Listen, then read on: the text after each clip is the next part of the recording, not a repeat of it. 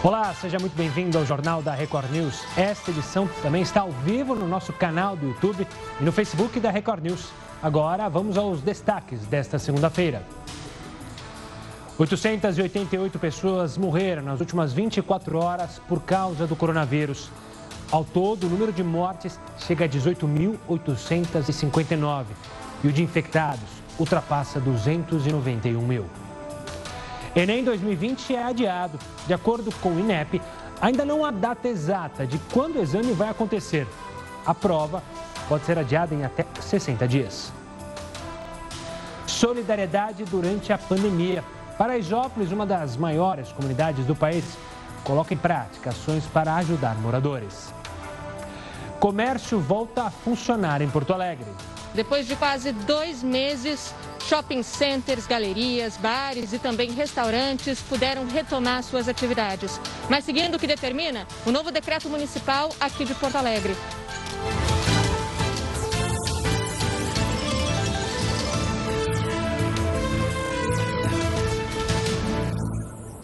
O presidente Jair Bolsonaro disse que o ministro interino da Saúde, Eduardo Pazuello, fica no cargo por enquanto. Já Regina Duarte deixou a Secretaria de Cultura depois de dois meses no cargo. O ator Mário Frias assume o posto dela. Regina Duarte foi logo cedo ao Palácio da Alvorada, acompanhada da deputada Carla Zambelli. Na chegada, já demonstrava que estava ali se despedindo. No café da manhã com o presidente Jair Bolsonaro, a atriz relatou a vontade de voltar para São Paulo. E ficou acertado que ela vai ocupar um cargo na Cinemateca Brasileira. Tá me fritando, presidente? Regina, toda semana tem um ou dois ministros, né, que, segundo a mídia, estão sendo fritados. O objetivo é sempre de estabilizar a gente e tentar jogar o governo no chão. Não vão conseguir, jamais enfrentar você. Ficar ali, secretariando o governo dentro da cultura, na Cinemateca. Pode ser um presente melhor que esse? Obrigada, presidente. A saída de Regina Duarte da Secretaria de Cultura foi informada em primeira mão pelo R7.com. Ela vinha sofrendo desgaste no cargo, que ocupava havia pouco mais de dois meses. Primeiro, porque a atriz comandou a pasta por um tempo de casa em São Paulo. E segundo, porque foi alvo de críticas de integrantes da área cultural. Para a vaga na Secretaria Especial de Cultura, o presidente convidou Mário Frias. A conversa com o ator e apresentador ocorreu ontem aqui no Palácio do Planalto durante um almoço. Hoje, os dois se encontraram novamente e Mário Frias aceitou o convite. A nomeação sai nos próximos dias. O ator terá o desafio de comandar a pasta que mais trocou de titular desde o início do governo. Será o quinto secretário de Cultura de Jair Bolsonaro. Mário Frias, de 48 anos, estreou na televisão em 1996. Participou de várias novelas, entre elas Bela, a Feia e A Terra Prometida da Record TV. Além de ator, atuou na TV como apresentador.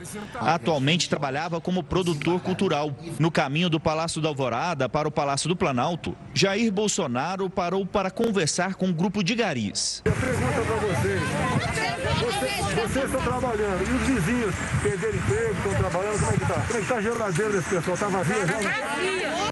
Questionado sobre o Ministério da Saúde, Bolsonaro confirmou o que já foi dito pelo Jornal da Record. O presidente disse que não tem pressa para tirar o general Pazuello da função e só vai indicar uma nova pessoa para o cargo após ter certeza da escolha. Ele vai ficar por muito tempo esse que está lá. Não mudar não. Ele é um bom gestor. E vai ter uma equipe boa de médicos embaixo dele. A questão do vírus. Mais da metade vai pegar. Não adianta, igual uma chuva. Vai chover aqui agora, vai chover.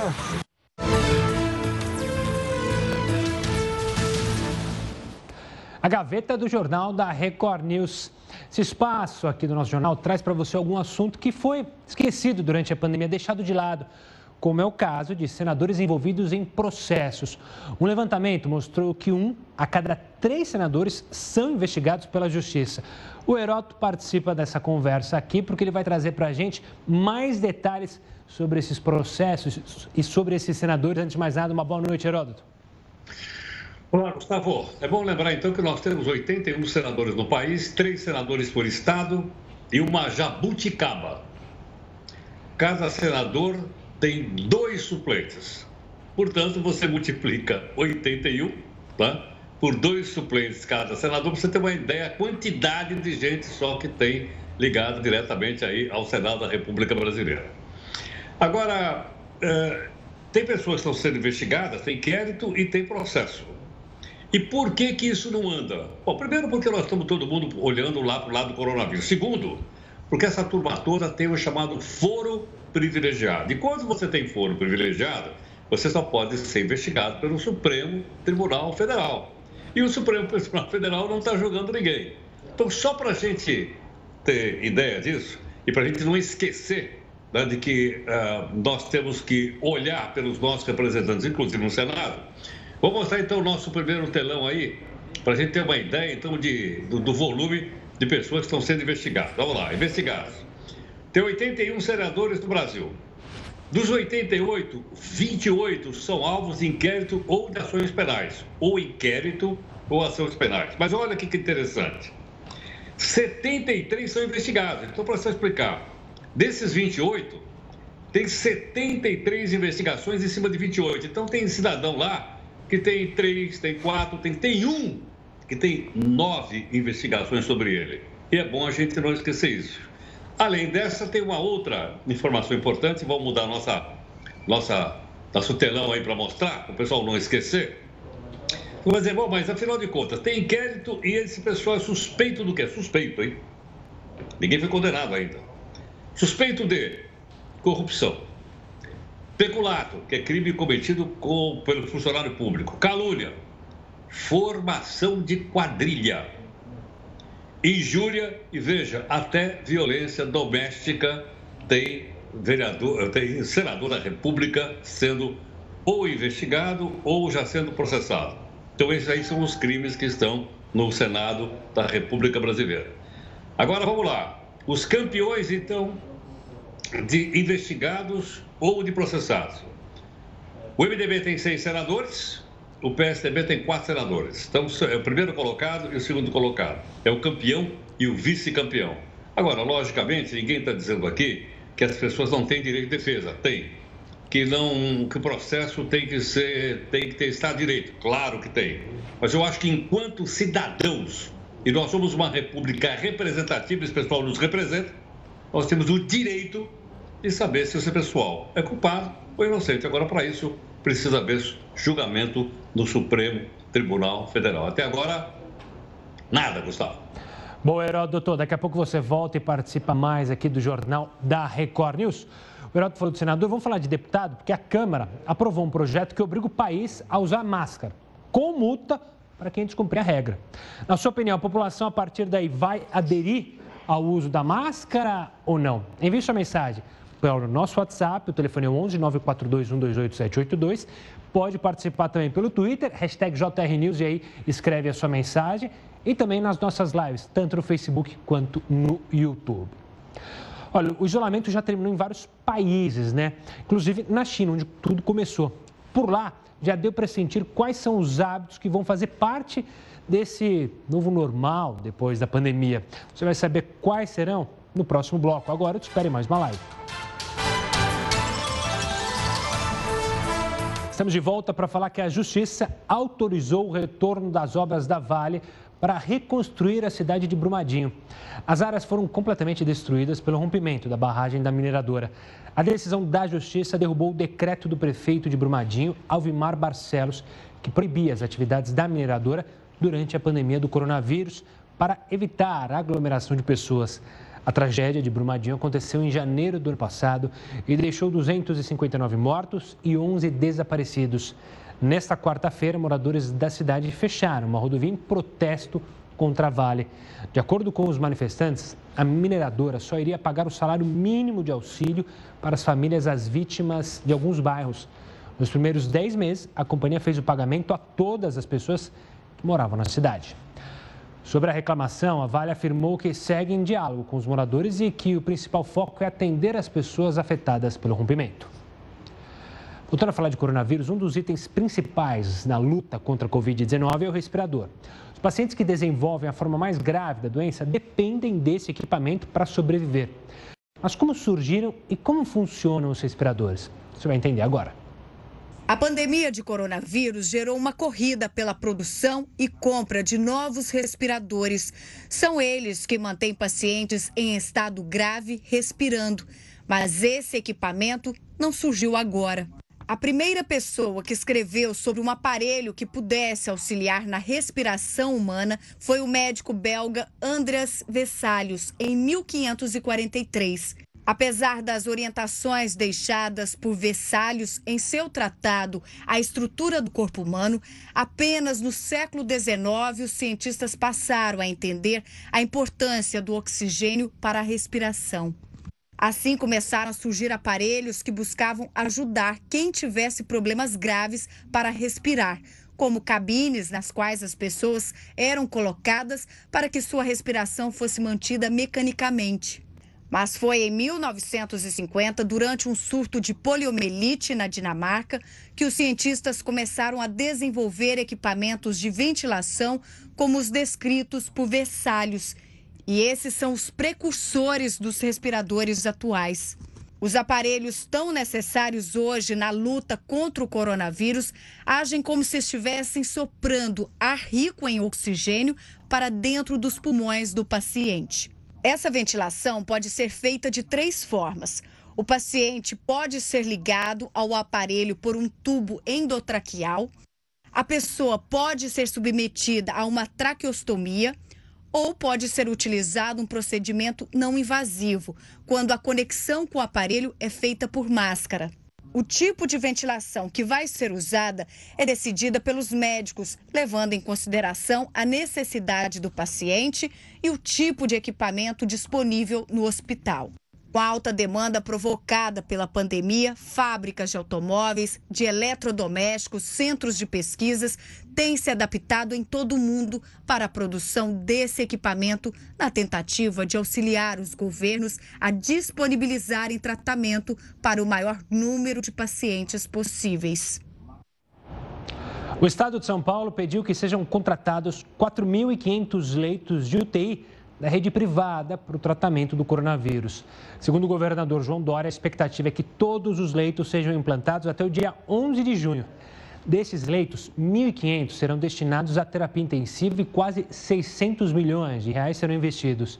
De acordo com o secretário de Saúde, a intenção é que as unidades sejam disponibilizadas tanto na capital quanto em outras regiões do estado. Olha só, observando o crescimento no número de mortes e a baixa adesão ao isolamento social aqui em São Paulo, médicos e cientistas apontam que o estado pode passar pelo chamado pico contínuo. Mas o que, que isso significa? Quem vai explicar para a gente é o infectologista Marcelo Otsuka, coordenador do Comitê de Infectologia Pediátrica da Sociedade Brasileira de Infectologia. Doutor, obrigado pela participação aqui conosco. Então, explica para a gente o que é esse pico contínuo e por que, que São Paulo pode passar por isso? Boa noite, prazer estar aqui com vocês. É, eu acho que o primeiro ponto para entender é que quando a gente fala de pico contínuo, a gente está querendo dizer que é, nós temos um alto número de casos acontecendo de uma forma constante. Diferente de muitos países que atingiram o pico e logo após começaram a diminuir o número de casos. É, poucos países se comportam como o Brasil tem se comportado.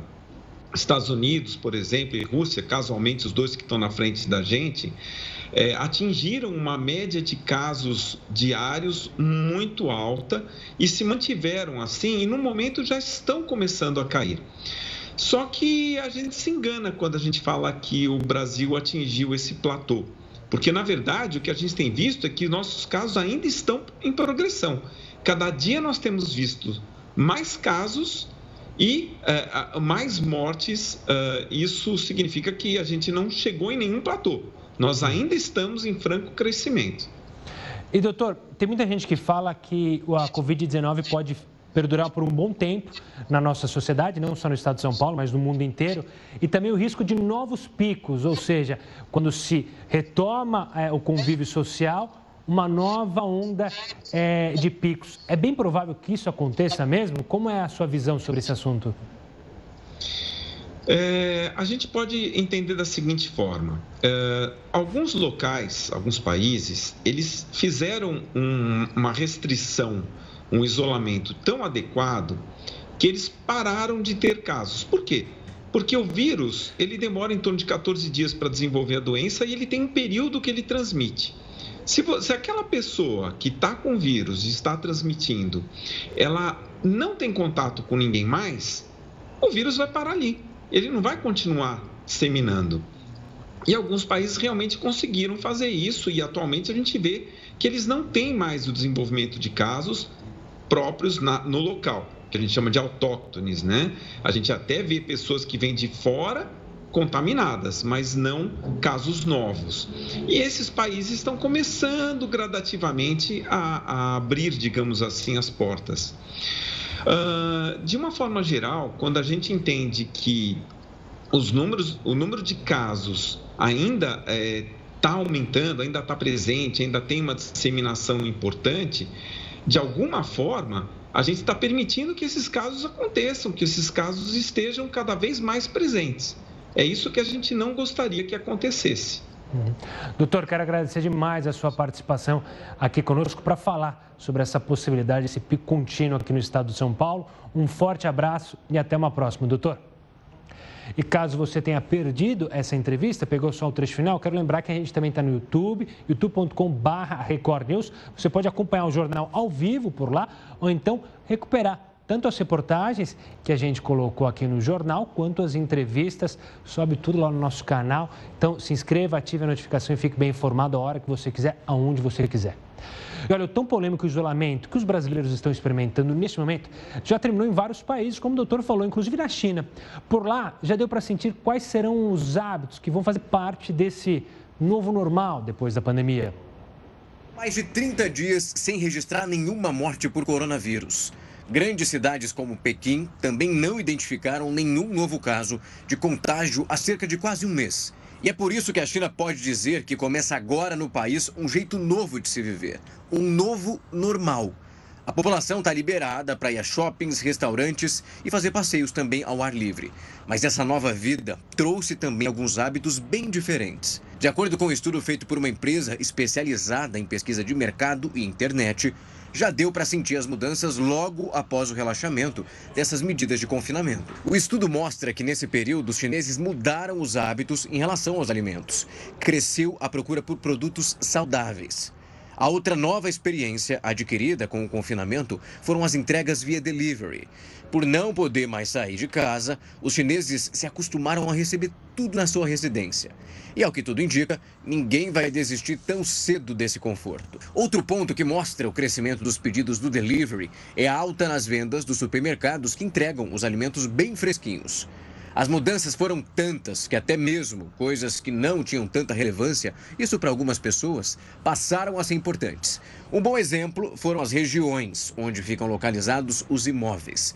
Casas em locais com mais atendimentos de serviço de delivery valorizaram em cerca de 10%, fazendo uma comparação com o período antes da pandemia. E não foi só isso, não. A quarentena deixou como herança para os chineses o grande fenômeno das lives. Só para se ter uma ideia, na China, as pessoas se habituaram a baixar aplicativos com youtubers que ensinam os internautas a cozinhar. E essas lives, transmitidas por esses apps, tiveram um retorno rápido. Um milhão de downloads em um único dia. Dá para acreditar nisso? Os números só crescem mesmo depois desse isolamento. No novo normal, a população também aderiu às lives de testes de produtos como maquiagens, roupas e os eletrônicos. Além de entreter as pessoas, esses sites líderes de vendas online passam a oferecer mais lives e automaticamente ainda mais resultado nas vendas.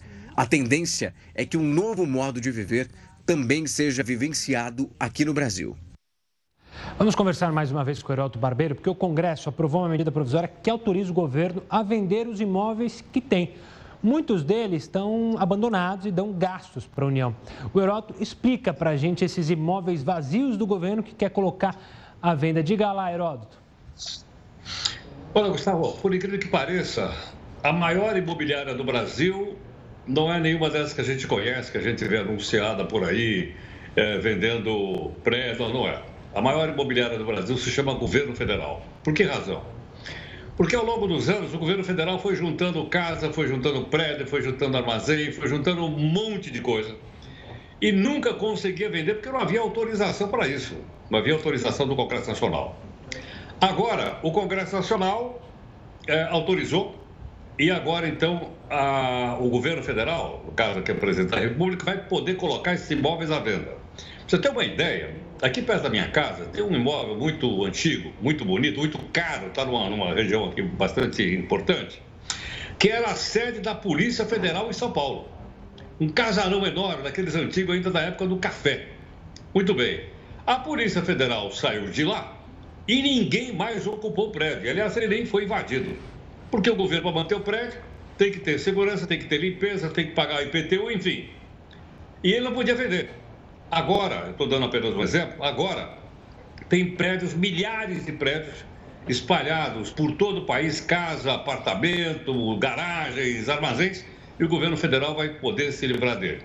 É interessante a gente chegar à conclusão, em pleno século XXI, que a maior imobiliária do Brasil vai deixar de existir porque a maior imobiliária era o governo da República do Brasil. Coisas da nossa história, Gustavo. Boa, Heroto, ele volta aqui conosco daqui a pouquinho no próximo bloco para falar mais e trazer mais informações dentro do JR News. Olha só, restaurantes, bares, cafeterias e o comércio, todos voltaram a funcionar de forma gradual em Porto Alegre. A Paloma Poeta tem todas as informações. Uma boa noite, Paloma. Oi, Gustavo, boa noite. Depois de quase dois meses Shopping centers, galerias, bares e também restaurantes puderam retomar suas atividades. Mas seguindo o que determina o novo decreto municipal aqui de Porto Alegre. Precisam seguir as regras de segurança sanitárias e também esses estabelecimentos só podem atingir, no máximo, metade da sua capacidade total de lotação. Com relação aos microempresários e os profissionais liberais e autônomos que prestam serviços, esses já tinham recebido uma autorização para voltar ao trabalho, retomar suas atividades a cerca cerca de um mês. O decreto também diz o seguinte: as bibliotecas e os museus permanecem fechados. Já com relação às redes pública e privada de educação, de ensino, ainda não há uma previsão para a retomada das aulas. Voltamos aos estúdios da Record News. Obrigado, Paloma. E olha, Apple e Google lançaram nesta quarta-feira a primeira versão de uma tecnologia de rastreamento que será utilizada em aplicativos para monitorar o contágio do coronavírus. O usuário vai poder escolher se participa ou não a tecnologia permite identificar se você esteve próximo de alguém diagnosticado com coronavírus. Mas antes, essa pessoa deve autorizar a divulgação anônima dessa informação que será repassada via Bluetooth aos dispositivos mais próximos. O sistema também tem algumas precauções de privacidade. Não será possível rastrear a localização, por exemplo. E o Ministério da Saúde deu detalhes sobre a liberação da cloroquina em casos com pessoas diagnosticadas com a Covid-19 de maneira leve ou moderada. Vai entender melhor no próximo bloco. A gente volta em instantes. Enquanto isso, siga a gente nas nossas redes sociais. E começou hoje o feriadão aqui na cidade de São Paulo para tentar conter o avanço do coronavírus. A medida trouxe preocupações para as cidades do litoral e do interior. A Justiça determinou que o acesso a cidades como Mongaguá, Itaém e Peruíbe, litoral sul de São Paulo, seja restrito. Na entrada das cidades do litoral foram montadas barreiras e todos os veículos que não têm placas dessas cidades são impedidos de passar. E o INEP anunciou que o Enem 2020 será adiado. Ainda não há data exata de quando o exame vai acontecer de fato. O que foi divulgado até agora é o adiamento que pode ser de 30 a 60 dias em relação ao que estava previsto nos editais. O anúncio da mudança aconteceu depois de ações judiciais pedirem o adiamento, já que escolas precisaram suspender as aulas por causa da pandemia. Também é importante lembrar que o Senado já tinha aprovado um projeto para adiar o exame e a tendência era que a Câmara também seguisse o Senado e aprovasse é, a a, a lei essa determinação. Mas aí o governo se antecipou, então. Por falar em antecipação, o pedido de antecipação por parte do Banco Central para emissão de cerca de 9 bilhões de reais em cédulas mostra que o dinheiro em circulação não está voltando para o sistema bancário com a velocidade normalmente observada. Mas qual a explicação para esse fenômeno? Será que o brasileiro voltou a guardar é, dinheiro debaixo do colchão? Para falar sobre esse assunto, eu converso agora com o professor de Economia da Universidade Presbiteriana Mackenzie, José Matias Filho. Professor, obrigado pela participação aqui conosco. Qual é a explicação é, para esse pedido é, do Banco Central de novas cédulas? O que está acontecendo com as nossas cédulas? Está todo mundo segurando porque justamente não tem onde gastar, já que o comércio, é, na maioria na maior parte do Brasil está fechado? É, boa noite, Gustavo. Boa noite, telespectadores. Bom, É, existem algumas situações, algumas explicações para essa falta do, do fluxo, ou para essa redução do fluxo da moeda, principalmente da, da, da, das notas, né?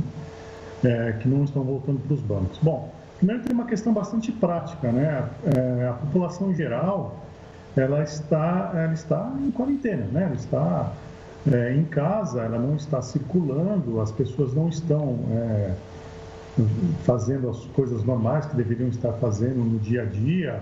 E isso afeta, é, inclusive, a, a, ida dessas pessoas ao banco. Né? Então, por falta de. É, é, por uma questão de, de, de, de, talvez de medo da, da pandemia ou ou, ou, um fator de risco aí referente a, a circular com, com o numerário em, em, carteira, elas, elas não estão indo ao banco fazer os depósitos. Hum. Então, isso está prejudicando essa circulação, essa, esse retorno né, do, do, da moeda para os bancos. Tá? É, os bancos estão com restrição de atendimento nas agências bancárias, então isso pode estar provocando é, essa falta de, de retorno né, do, do, dinheiro ao banco e, portanto, isso chamou a atenção né, do Banco Central, né, da autoridade monetária, que resolveu, então, antecipar uma emissão que já estava programada para um outro momento, resolveu antecipar essa emissão de moeda para que é, pudesse regularizar essa situação. Né? E, professor, existe algum risco é, de antecipar essa emissão é, de moedas? Você, sempre quando a gente fala em qualquer é, medida é, em moedas, em notas, tem aquele risco é, que a gente põe na cabeça da inflação subir. Existe essa possibilidade? Existe outra, outro medo de economistas ligados a essa emissão de moeda? Não, eu diria que com relação à, à inflação, não. O volume que foi solicitado para a emissão ele é muito pequeno frente ao, ao volume de recursos que circula normalmente na economia. Né? A gente está falando de um volume de mais ou menos 400 bilhões de reais que circulam normalmente na economia. Então, esses 9 bilhões eles não, não representam é, nenhum risco né, de aumento da inflação por conta disso. Né? Teria que ser algo muito maior. Né? O que pode estar acontecendo também, Gustavo, é uma questão é, ligada a, a, um certo temor das pessoas que, é, por, por estar vendo, né, assistindo toda essa situação, elas acabam é, se precavendo. Né? Então, assim, além de comprar gêneros de primeira necessidade para ter em casa, né, alimentos, enfim, né, elas também acabam é, retendo, né, ou acabam pensando em reter um pouco mais de dinheiro também, porque afinal de contas é um meio de pagamento que se usa, que se usa para comprar tudo isso. Né? Então a uhum. questão pode ser um pouco é, por esse lado também. Né? Claro. Professor, quero agradecer demais a sua participação aqui conosco para falar sobre esse tema, no mínimo curioso, que tem acontecido na nossa sociedade. Um forte abraço, professor. Obrigado pela participação e até a próxima. E olha, voltando a falar sobre saúde, o Ministério da Saúde detalhou em entrevista coletiva nesta quarta-feira a liberação da cloroquina para pacientes leves e moderados de Covid-19. Veja só.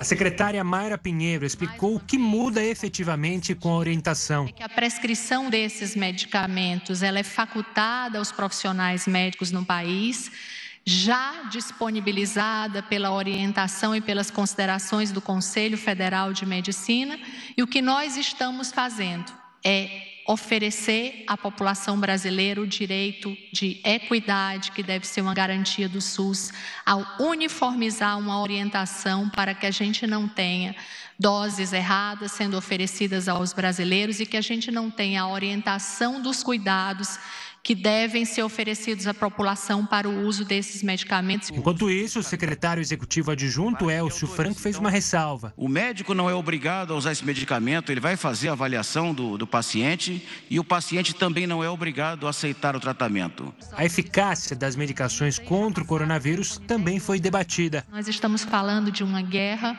onde nós precisamos disponibilizar o direito que é clamado pelos brasileiros a receber uma medicação que em vários estudos clínicos tem mostrado evidência, embora nós tenhamos estudos ainda escassos no mundo inteiro, porque nós estamos um, vivendo um período onde as mortes acontecem numa rapidez muito maior do que o número de estudos que nós conseguimos publicar com evidência para que a gente possa afirmar hoje, de fato, os resultados falando de eficácia da medicação. Para mitigar os possíveis efeitos colaterais dos medicamentos, o Ministério anunciou uma parceria com a Sociedade Brasileira de Cardiologia. Já anunciamos a parceria com a Sociedade Brasileira de Cardiologia para monitoramento eletrocardiográfico daqueles pacientes que desejarem fazer uso da medicação. A Sociedade Brasileira de Cardiologia deverá fazer uma manifestação também através de documento público para que a população tenha conhecimento da parceria realizada com o Ministério da Saúde. Vamos falar pela última vez na noite de hoje com o Heródoto para falar do Porto de Santos, que bateu um novo recorde de movimentação de cargas, mesmo em época de pandemia. Quem tem os detalhes é ele. Professor, como é que se explica isso? Em época de pandemia, o Porto de Santos batendo recorde?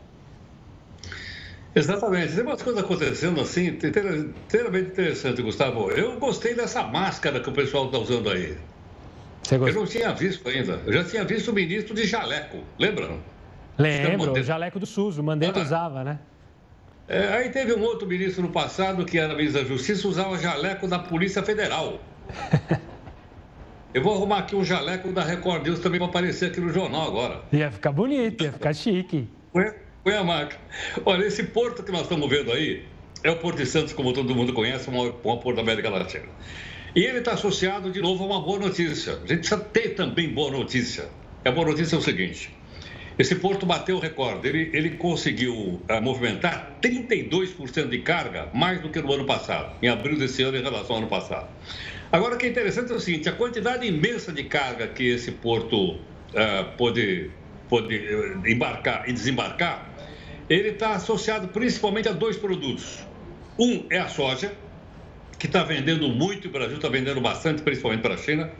E o outro produto, Gustavo, por incrível que pareça, é o primeiro produto produzido em larga escala no Brasil na época que os portugueses chegaram aqui. Só para você ter uma ideia, foi lá no século XVI, portanto há 500 anos atrás. Esse produto se chama açúcar. O primeiro produto produzido no Brasil foi açúcar para vender para a Europa. Pois é. E o Brasil está vendendo uma grande quantidade de açúcar. Por que razão? Porque como o álcool, o etanol está muito baixo, não está compensando fazer etanol, o que é que as usinas estão fazendo? As usinas, ao invés de pegar a cana e transformar em etanol, está transformando a cana em açúcar. E está colocando esse açúcar no mercado internacional. E, por isso, dando uma força enorme para as exportações brasileiras e também para aquilo que eu expliquei outro dia aqui, com o nome de balança comercial, ou seja, nós estamos exportando mais do que nós importamos. E o açúcar tem uma importância fundamental nisso. No passado, quando você queria vender uma tonelada de açúcar, quem fazia o preço era o comprador. Mas agora no século XXI, em que o açúcar também é uma commodity, quem faz o preço é o vendedor. Nós estamos fazendo o preço de acordo com o mercado internacional. Então, o açúcar, ele é um fator, ele é um indicativo de que alguns setores da economia, principalmente o agronegócio, está indo bem e nós estamos, então, acumulando dólares importantes para o nosso país, principalmente porque nós vamos ter que fazer um esforço imenso para recuperar essa economia depois que passar aí a pandemia do coronavírus né, para recuperação sem ver, como os economistas falam. Heródoto, obrigado pela participação aqui conosco. Como você disse, coisas curiosas né, que tem acontecido. Um bom feriado, que eu não sei qual mais é amanhã para você, tá bom? Não é feriado. Amanhã é feriado, amanhã é feriado. É, mas aqui você vai ter que trabalhar do mesmo jeito. É feriado, eu não sei mais que feriado que é, mas a gente se encontra amanhã. Quinta-feira, né? Quinta-feira é feriado. Enfim, a gente se encontra amanhã, Heródoto. Até mais. Bom, falando de economia ainda, o ministro da Economia, Paulo Guedes, admitiu a possibilidade de estender o auxílio emergencial mais um ou dois meses, só que com um valor reduzido, de 200 reais. O auxílio, é bom lembrar, de 600 reais foi criado para durar três meses. Guedes defende a redução do valor por causa das limitações das contas públicas. Para o ministro, o benefício não pode ser maior que o valor pago aos beneficiários do Bolsa Família, que, de forma geral, são mais vulneráveis que os trabalhadores informais. Qual é a sua opinião sobre isso? O que você acha? Acha que deve ser estendido com valor menor ou com o mesmo valor? Participe conosco, tanto pelo Facebook, pela, pelo Twitter, hashtag JRNews, manda sua mensagem. É sempre muito legal ter a sua participação aqui dentro do Jornal da Record News. E o Centro de Controle de Doenças dos Estados Unidos divulgou novas pesquisas que revelam que o coronavírus não se espalha com facilidade nas superfícies. Pois é, você vai ver os detalhes dessa nova pesquisa no próximo bloco. Agora eu te espero na última live do dia. A palavra solidariedade tem se tornado uma constante. Vamos ver algumas iniciativas dos moradores da segunda maior comunidade aqui de São Paulo. Essa é a segunda maior comunidade de São Paulo, Paraisópolis. Vizinha do nobre bairro do Morumbi, a comunidade da Zona Sul é um dos maiores símbolos da desigualdade social da capital paulista. Conhecida por episódios de violência, como o do baile funk, em que nove pessoas morreram pisoteadas durante uma ação policial, a comunidade agora luta contra um novo inimigo, o coronavírus. Paraisópolis tem aproximadamente 100 mil habitantes, população equivalente a Caraguatatuba, cidade no litoral de São Paulo. Em cada casa moram em média seis pessoas, o que dificulta o isolamento social. Mas alguns grupos têm se mobilizado para tentar ajudar essa população, como, por exemplo, o G10 Favelas, que tem se esforçado para oferecer apoio às milhares de famílias que vivem em Paraisópolis. Algumas iniciativas foram tomadas para apoiar a população no combate à doença. Entre elas, os presidentes de rua. A cada 50 casas, dois moradores voluntários cuidam dessas famílias. Eles são responsáveis por conscientizar a população para ficar em casa e pela distribuição das cestas básicas e produtos diversos. Além disso, os presidentes de rua são responsáveis por acionar as ambulâncias quando algum morador passa mal. Também foram formados socorristas. Esses moradores voluntários reforçam a equipe de saúde contratada. Outra iniciativa foi a criação de casas de acolhimento para receber pacientes com coronavírus. Ginásios de esportes foram transformados em dormitórios e abrigam mais de 500 pessoas. Com o projeto Costurando Sonhos Brasil, costureiras produzem de casa máscaras para serem distribuídas nas comunidades. No programa Adote uma Diarista, mais de mil profissionais foram adotadas. Elas recebem cestas básicas e kits de higiene. Para o fortalecimento do comércio local, a comunidade pede que as doações sejam compradas nos próprios estabelecimentos de Paraisópolis. Com Mãos de Maria, quase 10 mil marmitas têm sido produzidas e distribuídas de forma gratuita diariamente. A ideia é que outras comunidades possam copiar o modelo adotado em Paraisópolis para combater esse inimigo chamado coronavírus, tendo como aliada a solidariedade. Muito legal, né? Olha, é, agora vamos falar de um, de um tema sério. Outono e inverno costumam ser épocas complicadas para quem tem problemas respiratórios, ainda mais porque essas pessoas estão deixando de buscar ajuda por medo da contaminação pelo coronavírus.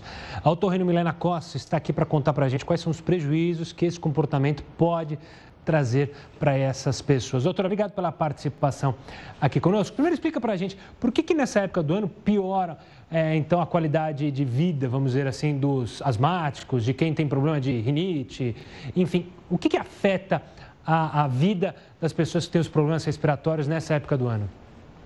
Boa noite, Gustavo. Obrigada pela presença. Um prazer enorme estar aqui com vocês.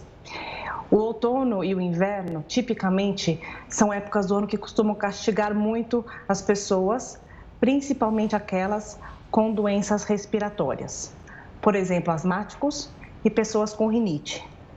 A baixa umidade do ar e a baixa temperatura, perdão, elas são um fator de muita complicação para o nosso sistema respiratório. O nosso nariz não funciona bem e o nosso pulmão também não.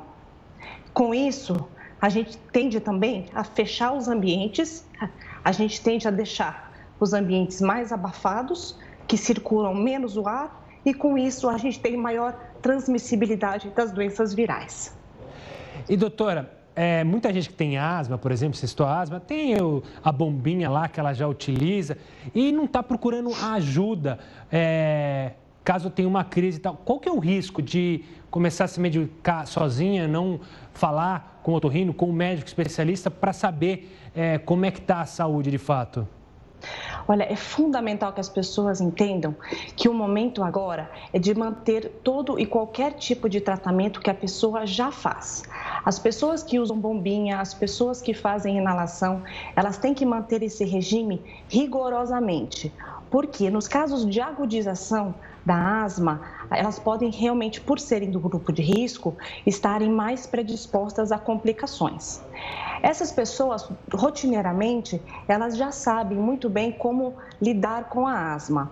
Então é importante entender que a qualquer momento, se os sintomas fugirem do controle do habitual, que a dosagem do medicamento talvez pode não estar ajustada ou eventualmente pode ter alguma infecção viral associada, essas pessoas têm que procurar ajuda. Existem alguns recursos que podem ser feitos hoje que são de extrema importância, que é a telemedicina. Existem muitas plataformas onde a pessoa, se tiver na dúvida, ela pode recorrer à telemedicina, ao médico de confiança ou, algum, ou tem vários hospitais que já possuem esse sistema de atendimento para fazer uma triagem. E na necessidade, se essa pessoa realmente estiver apresentando queda de saturação, pior importante dos sintomas, ela deve sim procurar o pronto atendimento. Doutor, eu queria falar mais sobre a telemedicina, que é justamente um tema que muita gente ainda tem reticências, né? É, nesse caso de quem tem doença respiratória, dá para fazer a consulta tranquilamente através do telefone é, ou de uma webcam? É, ou seja, não fica é, atrapalhada a situação? Ou seja, dá para você, médico, ter uma noção de como o paciente está?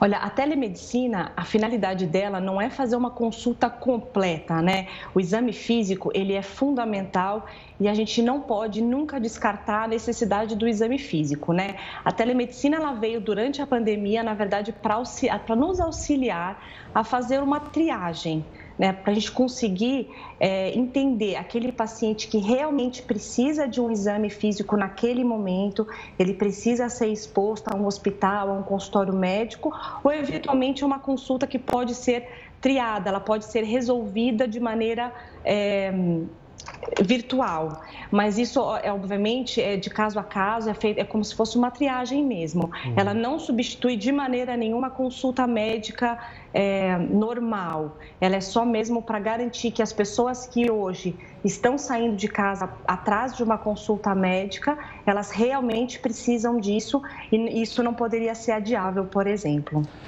Legal, doutora, obrigado pela participação, pela simpatia para falar sobre esse assunto e esse alerta para as pessoas que têm doenças respiratórias nessa época do ano. Um forte abraço e até uma próxima, doutora.